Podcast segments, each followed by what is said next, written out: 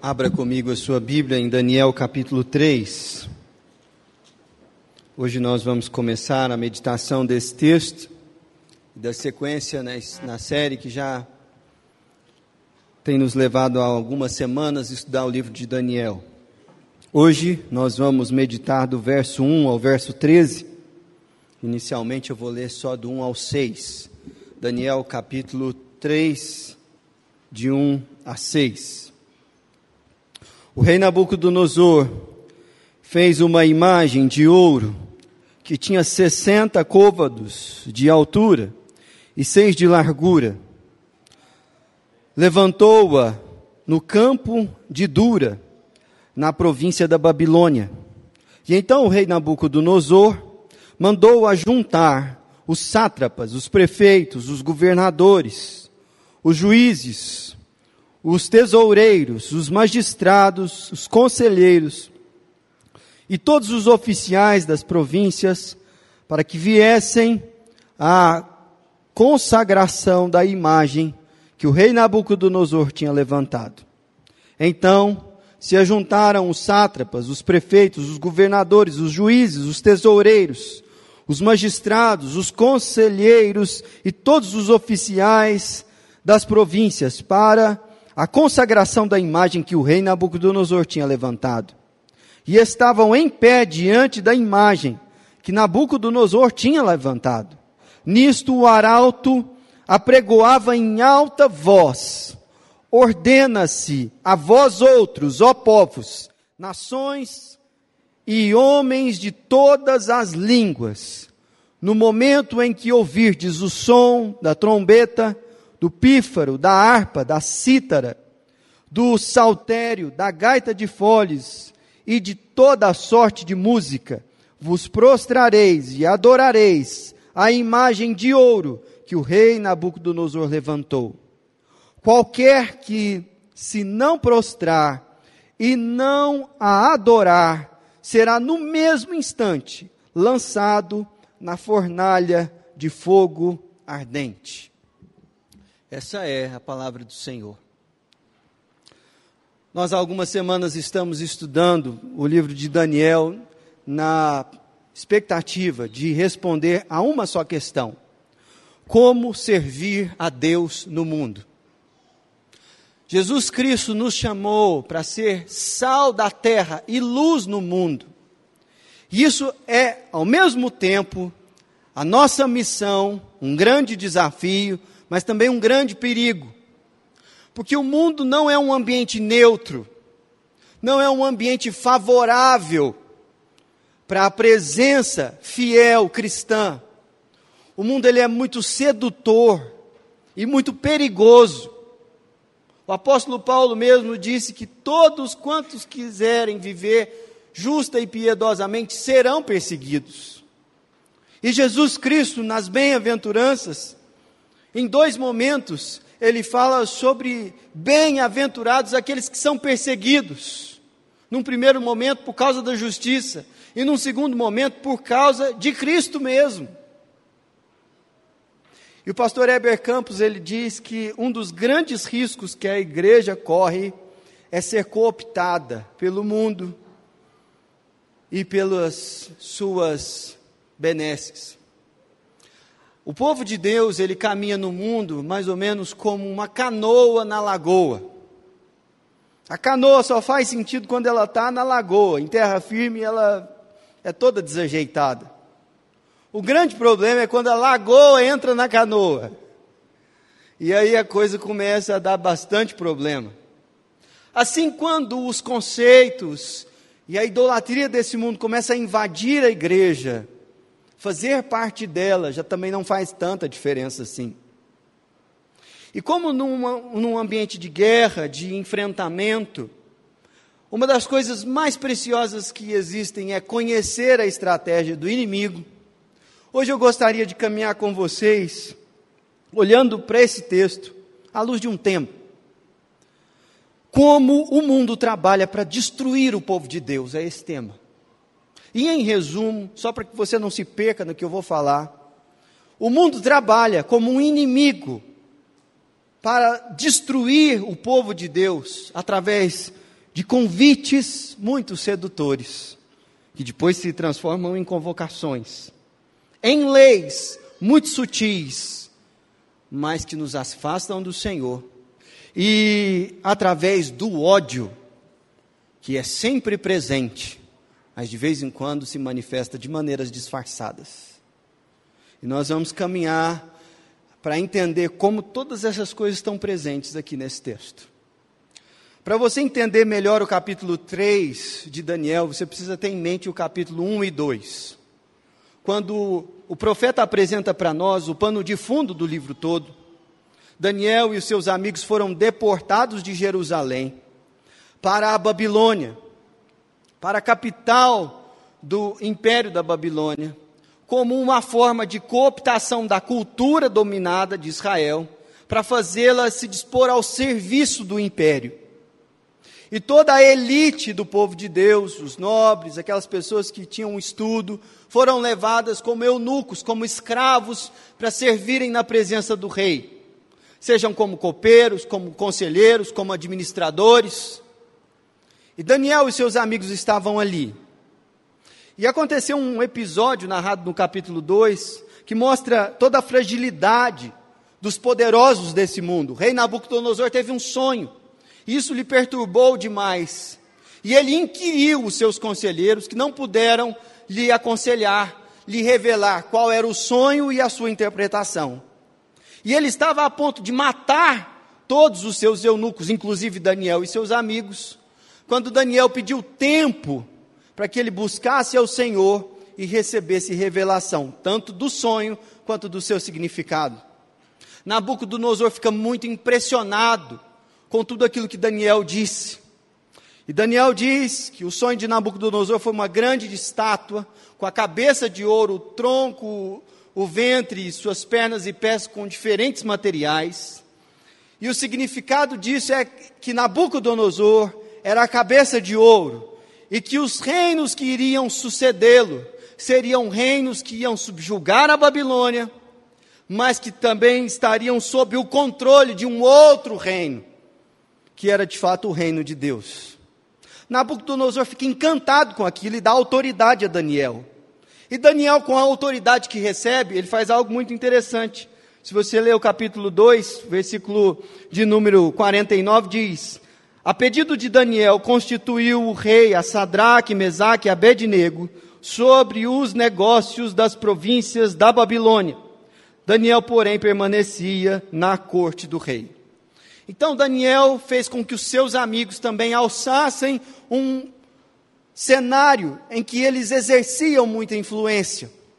E eles se tornaram autoridades, eles que eram escravos, aqueles meninos que foram levados na adolescência para a Babilônia, por causa da sua fidelidade com o seu compromisso com Deus, estavam virando aquele império de cabeça para baixo. E aí, uma coisa interessante é apresentada aqui. O rei Nabucodonosor, embora fosse revelado a ele aquilo que Deus estava fazendo, sem a ação regeneradora do Espírito Santo, mesmo aquele homem que conhece os planos de Deus, não se curva a ele porque Nabucodonosor, no capítulo 3, o que, que ele faz? Faz uma estátua imensa, para louvor da sua própria glória.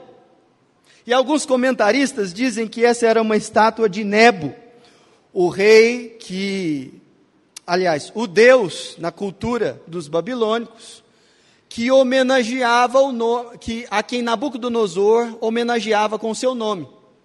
Nabucodonosor. Também é, Abed-Nego homenageava a essa entidade, um deus da Babilônia.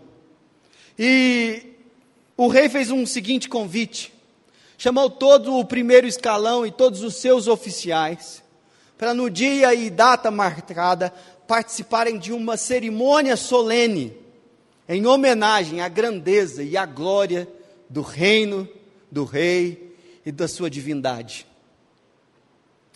E aqui você precisa entender um conceito teológico que ele é um pouco complexo, mas muito presente da nossa cultura, que é o politeísmo. O que, que é isso? politeísmo é um ambiente religioso que faz pressão para que nos curvemos diante dos seus deuses. Frequentemente, ele não exige que abandonemos o nosso Deus. Essa é a sua a sagacidade. Politei, no politeísmo, não somos impedidos de adorar a Jesus Cristo na esfera privada, mas temos uma religião oficial e temos que nos curvar e nos ajoelhar publicamente a essa religião. Isso é muito presente na nossa cultura. Porque eu não sei se você já reparou, mas todas as vezes, por exemplo, que você está assistindo um programa de televisão, especialmente em cadeia aberta, e o sujeito que está sendo entrevistado é cristão, e ele começa a se posicionar de maneira pública com a sua fé, há um constrangimento do apresentador, como se ele tivesse que cortar aquela fala e deixar bem claro que essa não é a posição da emissora. Ou, quando você está numa sala de aula e você é inquirido publicamente sobre a sua fé e sobre suas convicções, e se posiciona a isso, é muito difícil não sofrer retaliações. Aliás, é muito difícil lidar com as retaliações. Por quê? Porque você, num ambiente politeísta, pode ter a sua fé no ambiente privado do jeito que você quiser. Mas quando você traz a fé a público, aí você tem que servir aos deuses da cultura. E você pode achar que isso é uma coisa do passado, mas Tim Keller ele explica isso muito bem como o politeísmo está presente na nossa cultura. Ele diz o seguinte em um determinado livro: afirmar que a sociedade atual é bem parecida com religiões primitivas e os seus ídolos. Aliás, Tim Keller afirma que a sociedade atual é bem parecida com religiões primitivas e os seus ídolos, nas quais há santuários, torres de escritórios, spas e academias, estúdios de toda a natureza, onde sacerdotes nos conduzem a prestar sacrifícios a fim de buscar bênçãos e afastar desastres não só os ídolos do passado, mas os do presente, como a beleza, o poder, o dinheiro, as realizações, são difíceis de apaziguar. Eles exigem sacrifícios. Um ídolo é qualquer coisa, inclusive coisas boas, que você espera que dê a você o que somente Deus pode dar significado, segurança, felicidade. Ídolos são amados. Pense naquilo que ocupa o seu pensamento na maior parte do tempo. Isso pode ser um ídolo. Ídolos, nós confiamos neles. Pense no que te dá pesadelos, só de pensar em perder. Ídolos são obedecidos. Pense naquilo que te deixa irado, ansioso ou desanimado. Nós vivemos num ambiente de profundo politeísmo e idolatria. E às vezes não de maneira pública ou tão extravagante quanto os amigos de Daniel, mas sim, cada um de nós somos desafiados a nos prostrar diante de, outros deuses. No ambiente de trabalho, no ambiente de estudo, num contexto familiar específico. E essas pressões são difíceis de aguentar. Como elas se manifestam? Bom, elas começam com um convite, que geralmente é muito pomposo, e às vezes a gente até se sente honrado em receber tais convites. Dá uma olhada no versículo de número 2, que diz o seguinte: Então o rei Nabucodonosor mandou ajuntar os sátrapas, os prefeitos, os governadores, os juízes, os tesoureiros, os magistrados, os conselheiros e todos os oficiais, para que viessem à consagração da imagem do rei Nabucodonosor. Gente, para para pensar que convite que é esse. Um chefe de Estado não qualquer chefe de Estado, mas o homem mais poderoso do mundo, nominalmente lhe manda uma correspondência, pedindo a sua presença numa cerimônia absolutamente pomposa e seleta, para que você, com a sua presença, honre o rei naquela ocasião. Muitos de nós lidam com convites como esses e ficam muito animados e se sentem seduzidos por esse tipo de cenário. O grande problema é que esses convites eles começam muito bem, mas depois de um tempo eles manifestam a sua verdadeira natureza. Dá uma olhada no versículo 13 e o contraste entre o tom de Nabucodonosor, no primeiro momento, e aqui no verso 13. Então Nabucodonosor, irado e furioso, mandou chamar Sadraque, Mesaque e Abednego, e trouxeram a estes homens perante o rei. Percebe a diferença? Os dois são um convite, na verdade, o segundo é uma convocação.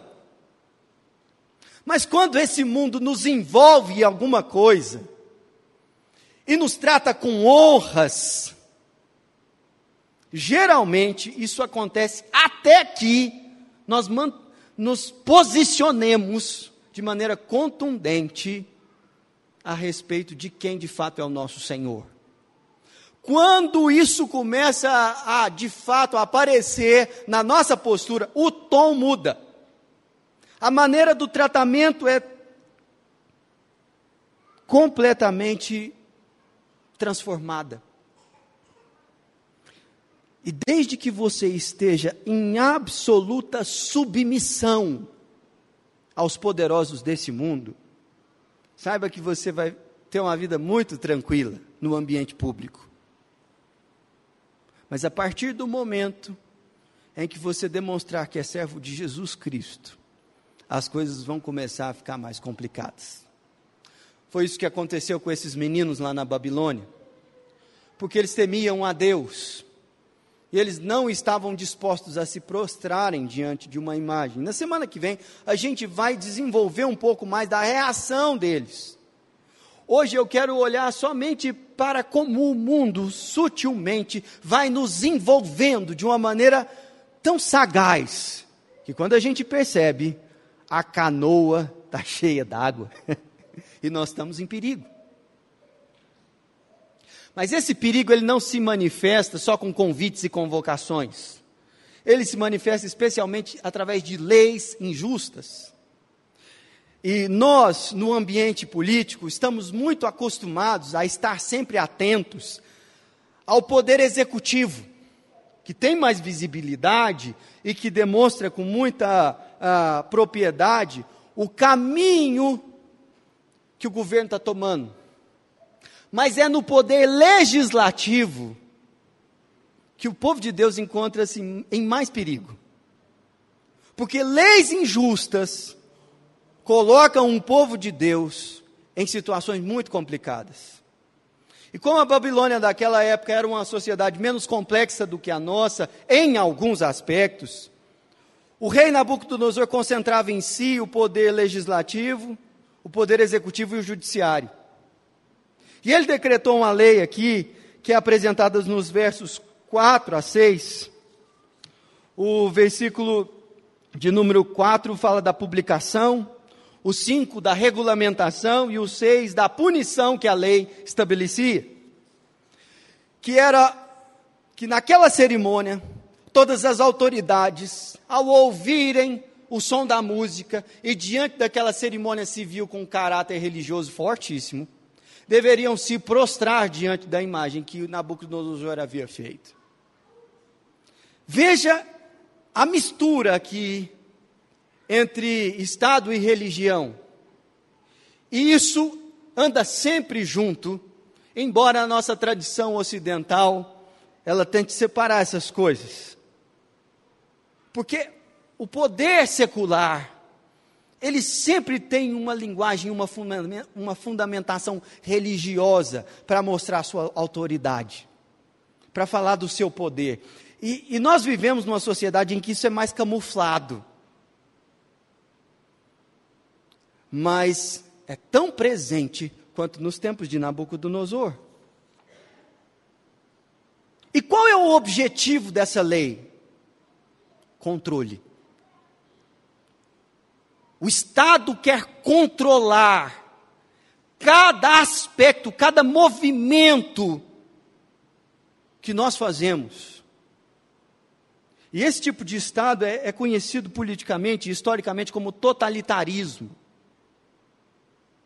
Estados totalitários imprimem sobre seus sobre seus cidadãos uma pressão enorme para que eles se alinhem ao regime, para que eles leiam a cartilha e andem naquela direção. Pela graça de Deus, nós vivemos numa sociedade que se distancia em alguns aspectos disso.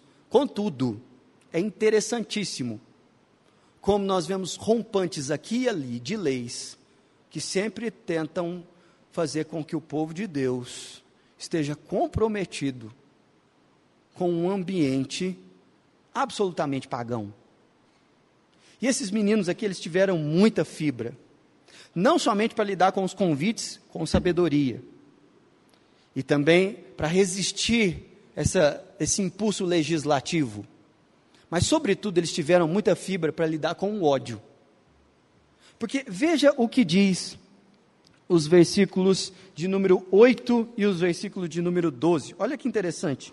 O texto diz que, ora, no mesmo instante, se chegaram alguns homens caldeus e acusaram os judeus. A lei foi publicada. E não é que passou um, dois dias, ou, ou a cerimônia demorou demais. Não. No mesmo instante, imediatamente, havia uma agenda. Havia gente preparada para diante da autoridade do rei, falar assim: olha, tem um pessoal aí que não está nem aí com o senhor, não. E o testemunho deles é, é, muito acusatório. Dá uma olhada no versículo 12. Há uns homens judeus que tu constituíste sobre os negócios da província da Babilônia, Sadraque, Mesaque e Abednego. Estes homens, ó rei, não fizeram caso de ti. E a teus deuses não servem, nem adoram a imagem de ouro que levantaste. Eles não estão alinhados eles não seguem a cartilha do nosso departamento aqui da faculdade. Eles não trabalham com os pressupostos dos nossos grandes referenciais santos e canônicos do ambiente acadêmico. Eles não se submetem às direções do diretório do partido. Eles não estão dispostos a se curvarem diante dessa longa e bela tradição familiar. É, é essa turminha mesmo que nós estamos falando deles. E meus irmãos, esse cenário é um cenário muito difícil de conviver com ele. E eu e você, em maior ou menor medida, sempre estamos expostos a isso.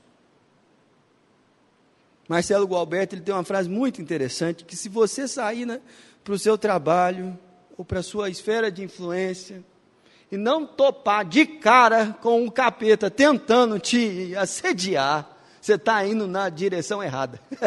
você está indo na mesma direção que ele. Tem que bater de frente mesmo. Mas o ponto é que é muito difícil de conviver com isso tudo. E a gente poderia aqui rasgar as vestes e chorar, porque é difícil demais mesmo. Mas o meu propósito não é somente denunciar de como o mundo trabalha para destruir a igreja, mas especialmente e sobretudo, como Jesus Cristo trabalha para edificar a sua igreja no meio disso tudo.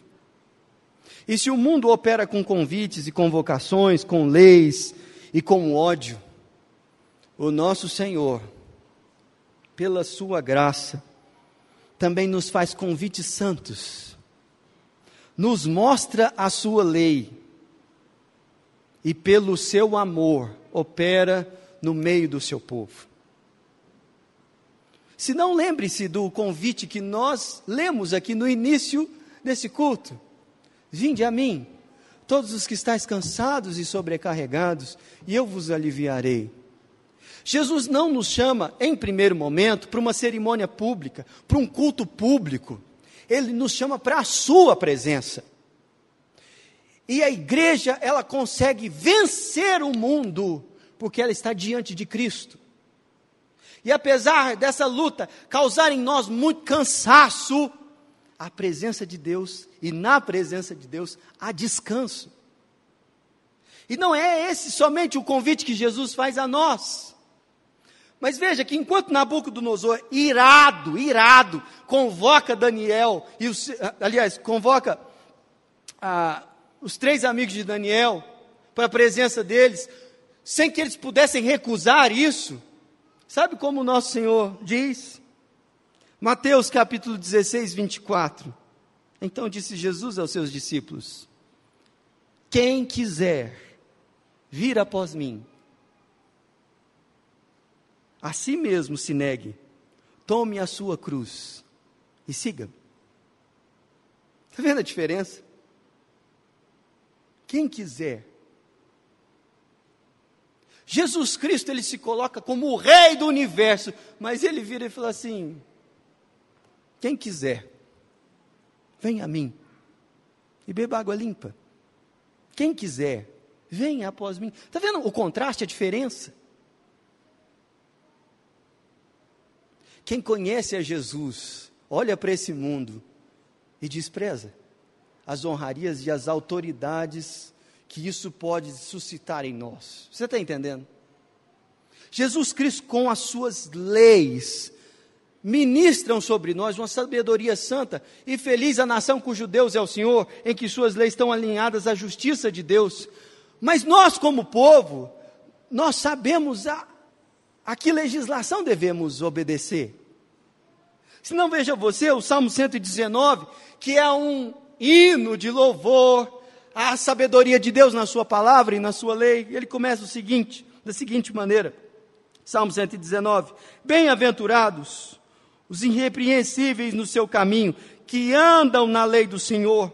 Bem-aventurados os que guardam as suas prescrições e o buscam de todo o coração. Porque mais na frente o texto diz que a lei do Senhor é lâmpada para os nossos pés e luz para o nosso caminho. Meus irmãos, nós vivemos num país de leis absurdas, injustas, extremamente incoerentes com o Estado democrático de direito, com a justiça social e com mais um tanto de coisas que nossa Constituição frágil diz promover. Mas nós somos o povo nós somos o povo que conhece a verdadeira lei justa do nosso Deus.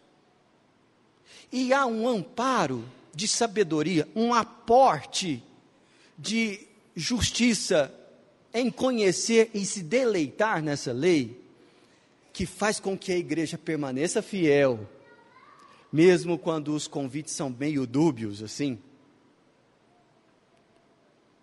Por fim, nós estamos falando de um Deus que, sendo autor da vida e tendo todas, toda a autoridade nas suas mãos, sabe como ele nos trata? Evangelho de João, capítulo 15, o verso 12 e 13 diz: O meu mandamento é este, que vos ameis uns aos outros, assim como eu vos amei. Ninguém tem maior amor do que este, de dar alguém a própria vida em favor dos seus amigos. Nós vivemos num mundo em que a gente sai por aí e as pessoas estão doidas para nos denunciar, puxar o nosso tapete e causar em nós não somente vexame, mas profunda dor. Nós encontramos em Cristo Jesus um amigo que dá sua vida por nós. Como você acredita que conseguiria viver nesse mundo separado de Cristo? Separado de Jesus? Eu quero caminhar para o final dessa nossa meditação, pensando com vocês em áreas diferentes, que são aplicações diretas daquilo que a gente está conversando até aqui. E a primeira delas é você que está pensando na sua carreira e tem sonhos para aquilo que Deus pode fazer na sua vida. Preste bastante atenção no que eu vou falar a você. Nós, como povo de Deus, não devemos olhar para cargos de liderança e de influência midiática e social como um projeto de ambição pessoal. Foi é lá que eu quero chegar. É naquela posição que eu quero eh, estar. Porque isso vai fazer com que o nosso coração lide com o cargo, com a posição, de uma maneira idólatra. Nós devemos olhar para essas posições estratégicas, como povo de Deus, a partir da perspectiva ministerial e colocar essas coisas diante de Deus. Então, Deus, esse mundo tem posições de autoridade. Esse mundo tem posições de influência midiática. E se o Senhor quiser me usar no ministério do teu reino para honrar o teu nome lá, eis-me aqui, envia-me a mim. Mas quando nós começamos a nos deixar seduzir pelas posições de poder desse mundo, a canoa começa a encher de água na lagoa. E esse é um sinal de perigo para você. Em segundo lugar, eu queria, de todo o meu coração, falar com você, cristão, que está na linha de frente, no fogo cruzado dessa batalha contra o mundo e está em profunda pressão, especialmente nessa semana. Você vai sair daqui louvando a Deus por um culto maravilhoso, mas você sabe que você vai chegar num ambiente de trabalho amanhã e a coisa vai ser difícil e você vai voltar a ter todas aquelas pressões econômicas, políticas e acadêmicas que são muito complicadas. E você tem aquela reunião essa semana, em que você tem a expectativa de que ou a sua cabeça role, ou um milagre aconteça. Dá uma olhada no que Jesus diz em Mateus, o capítulo de número 10. Mateus o capítulo de número 10, a partir do verso 16. Preste atenção na leitura do texto. Eis que eu vos envio como ovelhas para o meio de lobos. Esse é o bom pastor. O bom pastor está falando isso? É, o bom pastor. Eis que eu vos envio como ovelhas para o meio de lobos. Sede, portanto, prudentes como as serpentes e simples como as pombas. Peça prudência a Deus. Peça um coração prudente e simplicidade na sua conduta. E acautelai-vos dos homens, porque vos entregarão aos tribunais e vos açoitarão nas suas sinagogas. Por minha causa sereis levados à presença de governadores e de reis, para lhes servirem de testemunho e a eles e aos gentios. Está vendo o propósito pelo qual Jesus nos envia para o meio dos lobos, para servir de testemunho. E o texto continua: E quando vos entregarem, não cuideis em como ou que haveis de falar, porque naquela hora, naquela hora, vos será concedido o que haveis de dizer. Glória a Deus, que coisa maravilhosa. Visto que não sois vós os que falais, mas o Espírito do vosso Pai, a quem é quem fala por vós. Um irmão entregará à morte outro irmão. Não é exatamente isso que aconteceu com os amigos de Daniel? E o pai ao filho, e o filho haverá de se levantar, que se levantarão contra os progenitores e os matarão, os matarão. Versículo 22. Sereis odiados de todos os que de todos por causa do meu nome. Aquele, porém, que perseverar até o fim, esse será salvo. Persevera, meu irmão. Persevera porque o Espírito de Deus vai colocar palavras na sua boca. persevera porque o bom pastor nos envia para um ambiente onde existem muitos lobos, mas ele está lá, no meio dos lobos também. E ele venceu não somente a morte, ele venceu tudo, tudo, tudo, tudo, tudo. Agora eu quero falar com você que não entregou a sua vida a Jesus. Como você espera viver nesse mundo tão voraz sem se entregar incondicionalmente a esse pastor? Que por amor fez tudo isso por você que tem leis tão excelentes e tão justas, e que faz um convite tão santo como estes que ouvimos aqui. Feche os seus olhos, vamos orar. A palavra do Senhor permanecerá. Céus e terra vão passar, mas a palavra do Senhor permanecerá. seja fortalecido em nome de Jesus, na força do poder do nosso Senhor. Em espírito de oração, nós vamos ser conduzidos pelos nossos irmãos em mais uma canção, e depois nós vamos orar, encerrando o nosso culto. E nós cremos na tua autoridade, de que não há outro Deus a não ser o Senhor que o Senhor, ó Deus, não é um Deus no meio de Deus, mas o Senhor é o único Deus. E que o Senhor, ó Deus, é o único Senhor. E nós vivemos num mundo que não prega isso, que persegue, ó Deus, aqueles que vivem a partir da tua palavra. E Deus, é verdade que muitos de nós aqui, ó Deus, se sentem com a faca no pescoço nessa semana por conta de pressões desse mundo, ó Deus, que os levam a querer servir a dois senhores, a fazer concessões, ó Deus, para o sistema desse mundo, para os poderosos desse mundo. Nós não queremos, ó Deus, ser perseguidos por tolice, por antipatia, por incompetência mas existem pessoas aqui hoje, ó Deus, que estão sendo perseguidas por causa da justiça e por amor ao teu nome. E nós clamamos que essa promessa que o teu filho Jesus fez, de que nossa boca seria cheia da tua palavra, seja cumprida nesse momento no nome de Jesus.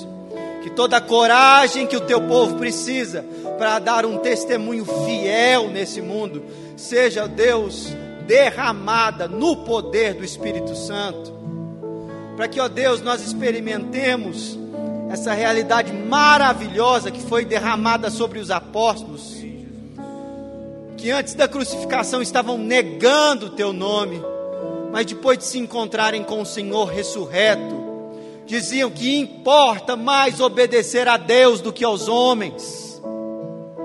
Deus levanta na nossa nação jovens, homens e mulheres, idosos, que não se curvam, Deus, diante do poder do Estado e dos ídolos da nossa cultura. Oh Deus, purifica a tua igreja no nome de Jesus e santifica o teu povo. Dá-nos fibra e coragem para obedecer a tua palavra num ambiente de legislações pagãs. No nome de Jesus de tradições que se opõem à tua lei e à tua sabedoria. Mas, Pai, é impossível resistir à força desse mundo pela nossa própria força. E se há alguém aqui, Jesus, que não se rendeu ao teu amor santo e maravilhoso, que essa noite seja um encontro, Deus, entre essa pessoa e o Senhor. Vivemos num mundo de lobos, ó Deus, que estão ao derredor, mas o Senhor é o bom pastor, que vai conosco. E nós te pedimos, ó Deus, que ninguém saia daqui nessa noite, que ninguém que entrar em contato com essa mensagem na internet, recuse o teu generoso convite de ir até o Senhor de aprender de Ti, de ser transformado pela tua graça. Que a graça do Senhor Jesus Cristo, o amor de Deus o Pai, a comunhão e a consolação do Espírito Santo de Deus sejam sobre todo o povo de Deus espalhado por todo esse mundo, hoje e até o dia eterno. Amém.